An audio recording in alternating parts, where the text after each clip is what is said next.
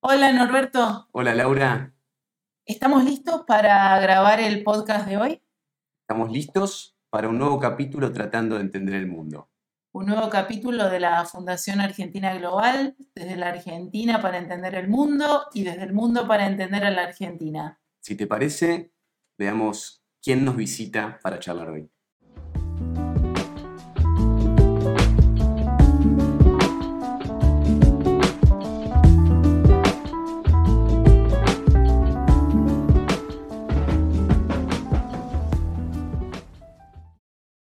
Día de hoy nos acompaña Marisa Bircher. Eh, Marisa, además de ser miembro de la Fundación Argentina Global, eh, Maru, bienvenida. Muchísimas gracias, Norbert. Eh, quiero hacer una, una breve presentación porque también a lo largo de, de la conversación vamos a ir, eh, me gustaría ir pasando por momentos de, de tu trayectoria, de tu carrera, para que desde la experiencia y al mismo tiempo eh, desde tu conocimiento de las distintas agendas podamos eh, ir conversando sobre temas importantes para el futuro de Argentina, como la promoción de exportaciones y de comercio, la promoción de las inversiones, el apoyo a las economías regionales y a sectores competitivos. Pero antes me gustaría hacer una brevísima presentación eh, diciendo que Marisa fue secretaria de Estado, secretaria de Mercados Agroindustriales, primero en el Ministerio de Agroindustria entre el 2015 y el 2018, y luego eh, también dedicada en los temas de, promoción del comercio y de negociaciones comerciales, pero desde la Secretaría de Comercio del Ministerio de Producción eh, entre el eh, 2018 y 2019. ¿Correcto? Exactamente. Nos conocimos antes también y trabajamos juntos en la Fundación Exportar, que hoy es la agencia de promoción de comercio e inversiones. Así que me gustaría empezar por ahí, Dale. siendo que además en la Fundación liderás el área de eh, comercio, inversiones e integración. Así que, eh, además de darte de vuelta la bienvenida y agradecerte, me gustaría preguntarte primero, ¿qué es la promoción comercial hoy? ¿Cómo es la promoción de las exportaciones? ¿Cómo era ya por principios de los 2000? ¿Y, qué es hoy o qué significa hoy la promoción comercial? Bueno, ante todo, muchas gracias por la invitación.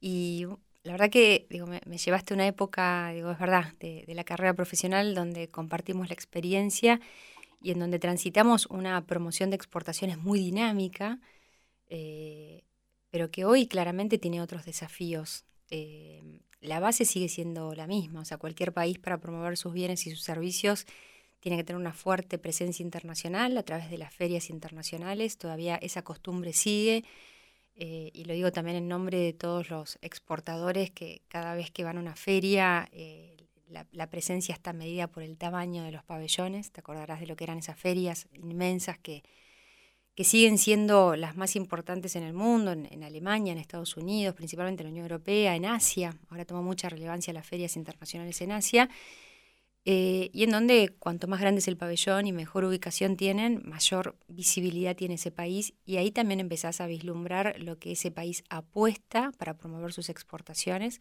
para mostrar su país, para mostrar su oferta exportable, eh, las misiones comerciales que también eh, hemos desarrollado muchas en su momento en la Fundación Exportar, tanto al exterior como las inversas cuando traíamos compradores y siempre subyace la importancia de formar a los empresarios con una fuerte capacitación y con la información comercial de los mercados, las tendencias y los estudios que desarrollamos y que sigue desarrollando la agencia hoy.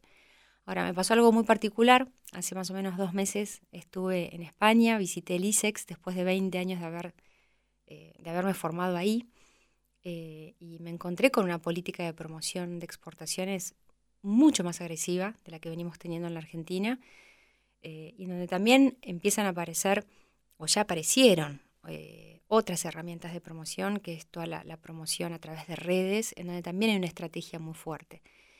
Para darte un ejemplo, la carne argentina en estos últimos años tuvo una fuerte, un fuerte crecimiento en el mercado chino, después de la negociación que tuvimos durante la presidencia de Macri en negociar ese mercado y abrir sanitariamente la exportación de carne argentina a China, que antes no, no, no se podía exportar.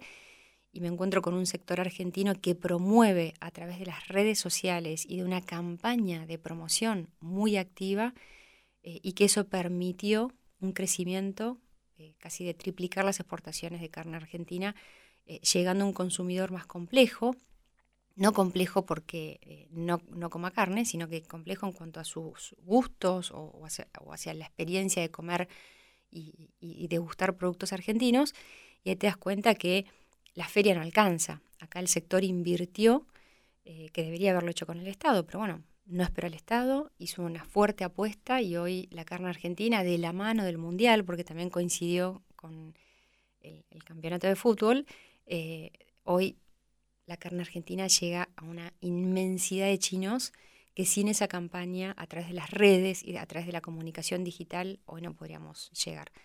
Así que te diría que em, la base sigue siendo la misma, pero hoy tenés muchos más canales eh, en donde el Estado tiene y, debe acompañar al sector privado para promover eh, la industria argentina, ya sea el agro, los servicios o la industria misma.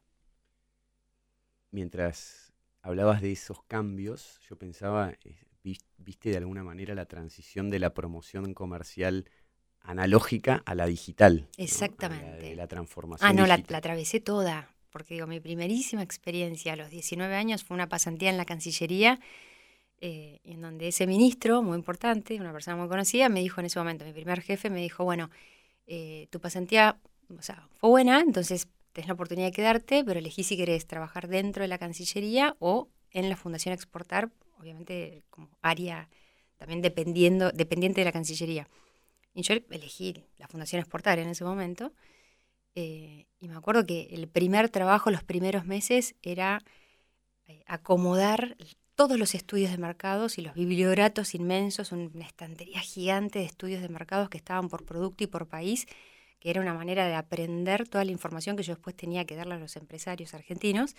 Y todo era papel, y todo era carpeta. Y, en ese momento venían los empresarios, les dabas el estudio en mano, en papel, le sacaban una copia y lo traían otra vez. O sea, de eso a lo que hoy vos ves, en donde todo sucede por un celular, eh, bueno, sí, eh, creo que me, siento de mil años, pero la transición la, atravesé de manera directa.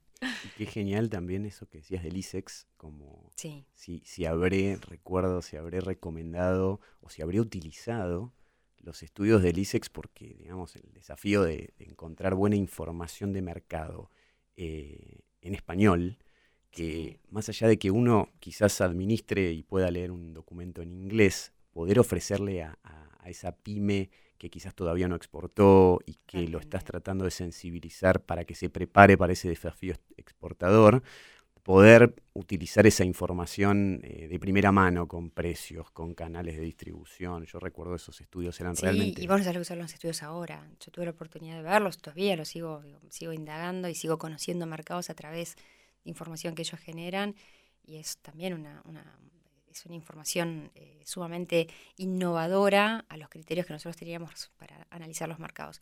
Creo que en términos generales España siempre fue un faro en la promoción de exportaciones para la Argentina, a nivel regional Chile, con su agencia ProChile también, eh, la agencia de Brasil, eh, México, bueno, todos los países de Latinoamérica han desarrollado su agencia de, promoción de exportaciones y, y, bueno, siempre vas a encontrar mucho en común y también ideas para copiar, porque no, no es un término que, tengamos que desacostumbrarnos cuando alguien hace bien las cosas, copiemos y trabajemos juntos. Eh, y bueno, creo que hasta el día de hoy sigue existiendo la red iberoamericana de agencias de exportación que, intercambiamos y, tenemos cooperación para aprender y, y para entender un exportador que tiene diferentes necesidades. Lo peor que podemos hacer es estancarnos y creer que nosotros sabemos sobre la política de exportaciones y, es la única verdad. Creo que lo mejor es el vínculo con otras agencias. Y, recién mencionabas el, apoyo a los productores, al empresario. También tu carrera eh, estuvo muy marcada, sobre todo quizás desde agroindustria, pero no solamente desde agroindustria, por las economías regionales y el día a día con esas pequeñas, medianas y microempresas que a veces son eh, un emprendedor o, un emprendedor con una sola persona que, lo acompaña. Eh, la importancia de ese acompañamiento y de tener empresas que puedan exportar a lo largo del tiempo, ¿no? Porque creo que eh, cuál ha sido, digamos, el aprendizaje de tanto tiempo desde distintas áreas, desde tanto desde acompañar desde el sector privado, como te está tocando hacerlo hoy con asesorando y acompañando como consultora algunas empresas de sectores como dije, mencionaste recién el de la carne o, algún otro sector, eh, y también desde eh, el gobierno, desde áreas importantes del Estado. Eh, ¿Cuál fue tu lección, digamos, cómo se apoya a lo largo del tiempo a un pequeño, mediano exportador que está cerca de exportar, que tiene el producto, que tiene la calidad, pero todavía no lo logró o que tuvo alguna experiencia esporádica? Yo creo que pensaba, ¿no? Digo, ¿cuál es el hilo conductor digo, de, la oportunidad de haber pasado por diferentes experiencias de trabajo, creo que es la capacidad de escucha. Porque en la Fundación Exportar me tocó eh, estar a cargo de todas las áreas técnicas, de lo que era la atención y el asesoramiento a las empresas. Yo era muy chica y en ese momento me preguntaba si yo podía o estaba en condiciones de asesorar una empresa. Entonces lo que entendía era que tenía que aprender mucho, escuchar mucho, leer mucho y generar la información eh, de la mejor medida posible para las necesidades de, las pymes. Y ahí comenzó un poco esa experiencia de entender, de capacitar a los empresarios, de escuchar sus necesidades, de, desarrollar estudios de mercados, de, como te decía recién, de, generar espacios de formación y de capacitación. Me tocó ir a todas las provincias del país dos veces, entonces eh, era también conocer in situ la realidad de las economías regionales, la diversidad de nuestra oferta de exportaciones y el salto a, la agroindustria vino de la mano, por algo que no mencionaste y que es importante destacarlo eh, dentro de lo que es mi, experiencia de trabajo y que todavía lo sigo haciendo, que fue, estando en la Fundación Exportar, me invitan a formar parte, eh, parte perdón, de una cátedra de comercio exterior en la Facultad de Agronomía. Y también, como todo en mi vida, dije, bueno, sí, y me preparo. Y bueno, y ahí empecé, ya hace 16 años, que soy docente de comercio exterior en Facultad de Agronomía, en el programa de agronegocios, y ahí empecé a dar una materia a eh, alumnos de maestría y posgrado, y que todos al día de hoy son o gerentes o, expertos en agroindustria, pero que quieren además el adicional del comercio exterior o lo necesitan. Y bueno, y en esa experiencia fue como meterme de lleno en algo que a mí siempre me gustó muchísimo, que es la agroindustria, la agroindustria, perdón, eh, y, las necesidades de los mercados internacionales, entender la dinámica de nuestra producción eh, agrícola, ver todo lo que tenemos, ver eh, dónde están esos mercados, dónde están esas oportunidades, pero qué es todo lo que nos separa para llegar a esos mercados. y bueno, y ahí empecé, te diría ya casi 16, 17 años, en donde permanentemente la cercanía y la escucha te va mostrando que hay una transformación en la agroindustria, que es un sector totalmente dinámico. Eh, y así fue que cuando llegué al Ministerio de Agricultura, hoy Agricultura, en ese momento eh, Agroindustria, em, formamos una secretaría que no existía, que era la Secretaría de Mercados Agroindustriales y cuyo principal objetivo era salir a abrir los mercados. Entonces yo ya venía con la gimnasia de al menos entender y escuchar a las 24 cadenas del agro de la Argentina dónde estaban esas necesidades, dónde estaba la demanda internacional y qué nos faltaba para llegar a esos mercados. Y bueno, y así fue que hicimos el relevamiento de, las oportunidades. O sea, no lo podrías haber hecho sola desde el Estado, eh, sino que toda esa trayectoria... Es un trabajo transversal con el sector privado. Eh, siempre es más fácil encerrarte con tu verdad y hacer el análisis empírico o técnico, decir, bueno, esto son, o sea, ¿por qué tampoco es difícil? ¿Sabes? ¿Dónde está la demanda? ¿Cuál es nuestra oferta? Y salís a promover ese mercado. Y no, en el medio lo que hicimos es lo que teníamos que hacer, es sentarnos con todas las cámaras de cada una de las cadenas. Vos pensás cuando hablas del mercado, del sector de la carne, el sector de las frutas en Argentina, que tiene un peso muy relevante a nivel internacional, eh, no sé, legumbres, digo, cuando vos empezás a ver todos los sectores, tienen una cantidad de cámaras a lo largo y a lo ancho del país y tienen mucha eh, eh, representatividad y muy diversa, ¿no? En asociación, cámara, agrupación.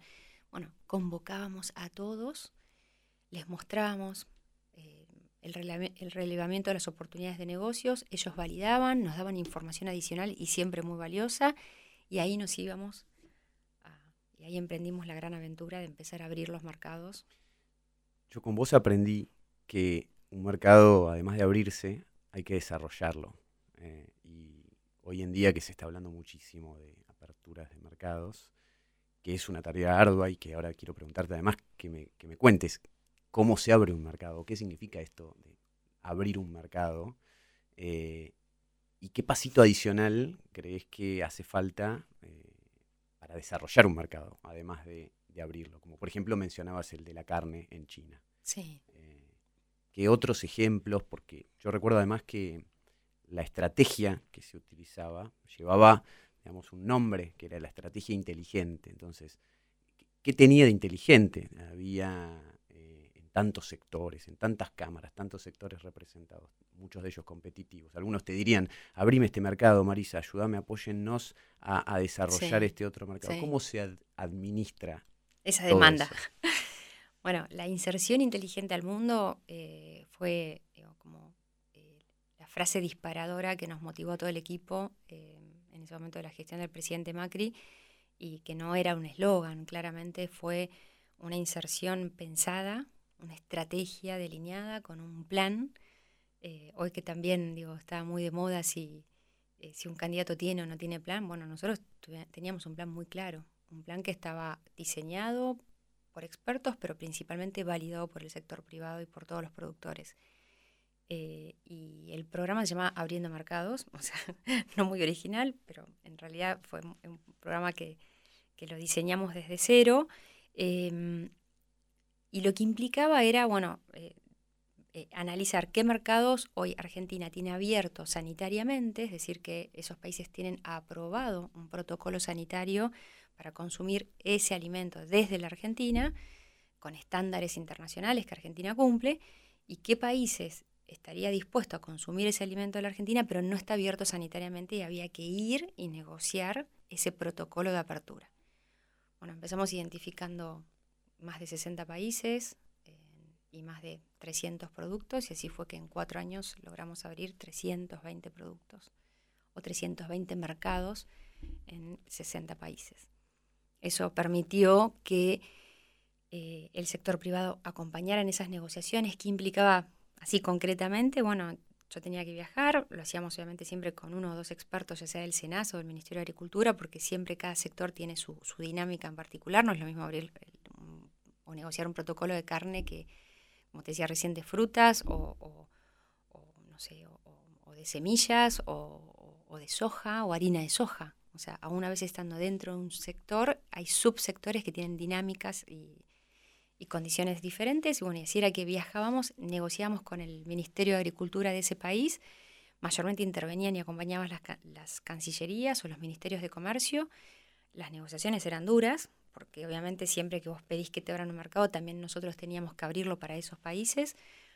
Y bueno, y así fue que, nos encontramos con un mundo que nos esperaba con los brazos abiertos, porque Argentina tiene una calidad en producción agroindustrial muy buena, lo que nos faltaba era acceder a esos mercados. Y, bueno, y hoy, resumidamente, lo que te puedo decir es que cuando ves o cuando vemos la balanza comercial de las exportaciones del agro, algunos se preguntarán, y estos mercados nuevos que empiezan a emerger en la balanza, ¿no? como Vietnam, Indonesia, India, China, Japón, Corea, eh, bueno, y alguno más, mismo hasta Rusia, digo, hemos ido a negociar.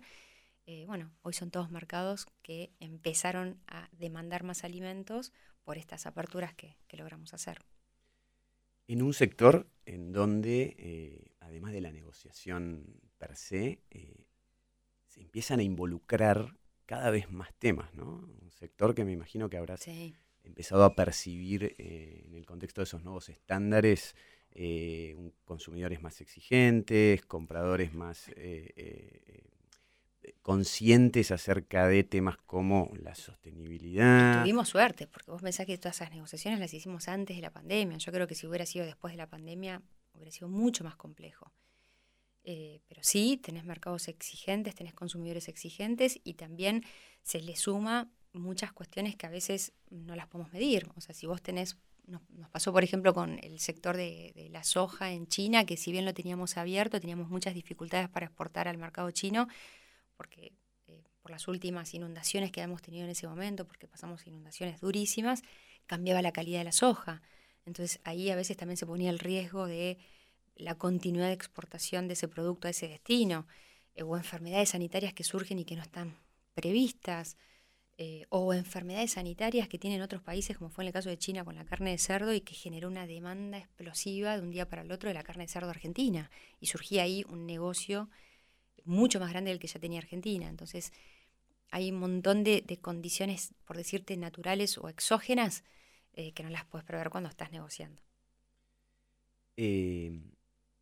Te tocó negociar o liderar el proceso negociador con el apoyo de otras agencias del Estado. Eh, y después te tocó, digamos, salir un poco de esa mirada sectorial, eh, pasar a producción y a la Secretaría de Comercio, en donde eh, los sectores o el universo, digamos, de, sectores pasa a ser la totalidad de los sectores, la actividad económica argentina. Sí.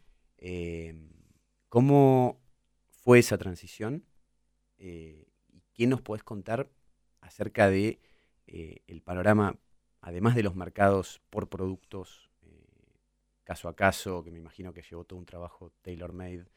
Eh, ¿Qué nos puedes contar de esa transición hacia una mirada más amplia, en donde quizás tu responsabilidad también fue incorporar la mirada de otros sectores en un marco más amplio y de liderar y acompañar también con otros actores procesos negociadores muy exitosos y muy buenos, como fue el caso de, la negociación Mercosur-Unión Europea, llevaba más de 25 años, Mercosur-EFTA, eh, y, otras negociaciones que, el Mercosur había lanzado y que existía mucha expectativa, diría yo, eh, a nivel regional y, global con esas negociaciones. La experiencia fue eh, muy fuerte, pero creo que en ese momento no me detuve a pensarla.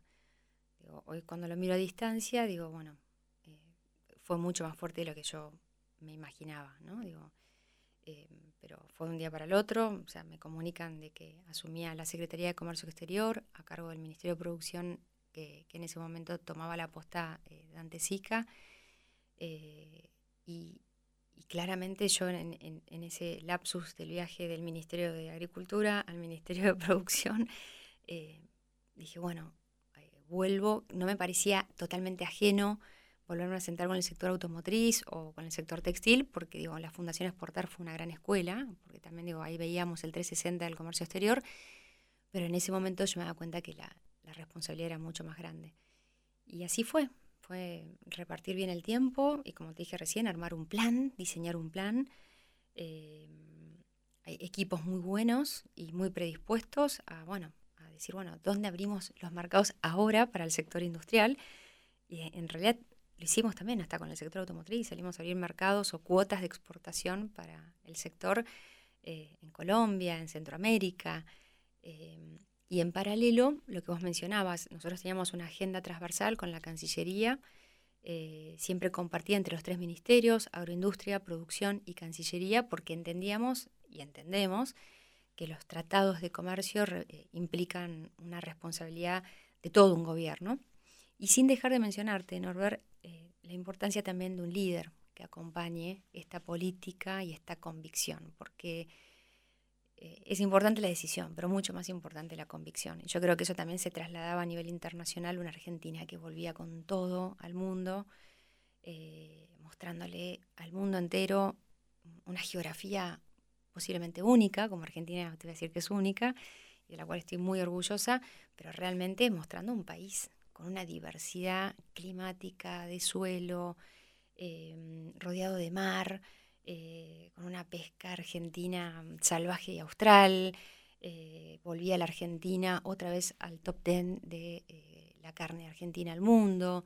Em, un, sector con mucha potencialidad como la exportación de servicios. Entonces, bueno, ahí fue una diversificación de sectores en los cuales trabajamos activamente con la Cancillería para que todo eso formara parte de esta gran cuenta pendiente que tiene el Mercosur, que son los tratados de libre comercio. Me quedo con algo muy interesante o dos cosas que recién mencionabas, eh, que es por un lado el poner el foco en las habilidades de liderazgo. Eh, porque mencionaste algo que yo creo que es fundamental eh, como liderazgo en el siglo XXI eh, y que estoy seguro que, fue parte del éxito de, ese equipo que lideraste y del que formaste parte, que es la capacidad de escucha. ¿Cómo, cómo es escuchar las demandas de 24 sectores y, qué actitud mm, mental, espiritual hasta diría, eh, requiere acercarse a esa conversación, porque supongo que esa capacidad de escucha supone que el otro tiene algo para decirme que además de yo detectar la importancia que tiene para él, es algo que quizás no sé, y eso supone cierta humildad también. Mm. Entonces, ¿qué, lección te llevaste de, esas, responsabilidades más altas? Sí, creo que eh, el escuchar, el entender eh, lo que te están diciendo, porque a veces uno puede escuchar, pero no, no quizás no tomas registro, porque es importante mencionar que para aquellos que pasamos a veces por una presión tan fuerte y lo que implica un rol en el Estado, y es como que te, subís a una montaña rusa en donde no para, no para, todo, todo es urgente, eh, todo es para ayer. Eh, además, nosotros, eh, Norbert, teníamos, y vos también lo, sabés, o sea, navegábamos en un mundo también con tensiones geopolíticas. hoy diferentes, pero en ese momento Estados Unidos y China, eh, y, nosotros creciendo con un fuerte comercio en China y a la vez Estados Unidos que también con un, vínculo muy estratégico, el acuerdo con la Unión Europea. Y en todo momento no olvidarnos de que no éramos funcionarios encerrados en un despacho de Avenida de Mayo. O sea, eh, estábamos en, un rol en el cual implicaba que el sector privado también no solamente formara parte, lo escucháramos, sino también fuera responsable de que las decisiones que vos tomás para integrarte al mundo tiene que estar consensuado. Teniendo en cuenta las sensibilidades que también tiene la Argentina en algunos sectores en donde eh, la apertura es relativa también tenés que tener en cuenta que hay sectores que no están hoy preparados para competir internacionalmente y tenés que acompañarlos en ese proceso. Desde el punto de vista espiritual, bueno, muchas cosas, pero bueno, eso es otro para otra entrevista. pero sí, claramente digo, creo que requiere de, o sea, toda esa, esa, locura mental que uno tiene, eh, que obviamente hoy la miro a distancia y, y creo era demasiado, digo, había, hay cosas que hoy me las tomaría de otra manera, Em, en ese momento, bueno, practicar otro tipo de ejercicios que te intenten mantener en eje eh, y, no dejar de darte cuenta que estás en un entorno humano, con un capital inmenso que tenés que cuidarlo, eh, que bueno, a veces hace que uno vaya a mil y, te olvides de quienes están al lado.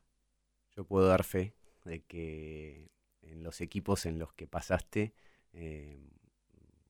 estoy seguro que la gente sabe que, el factor humano fue eh, un factor importante de, tu manera de liderar y de tu manera de, encajar eh, en equipos, en donde también me tocó ver el rol importante que tuvo el, expresidente Macri eh, en, darle una visión y darle una consistencia a esa estrategia inteligente de inserción en el mundo. ¿no? Era una mirada clara, porque digo, de pocas palabras, de objetivos claros, eh, de un seguimiento que era de la mano de él, porque digo, nosotros el trabajo era permanentemente monitoreado por él de manera directa y cuando necesitábamos algo, eh, hasta la posibilidad de que él hablara con, sus pares en el mundo, eh, sabíamos que esa oportunidad estaba, porque siempre lo que le pedías, eso sucedía.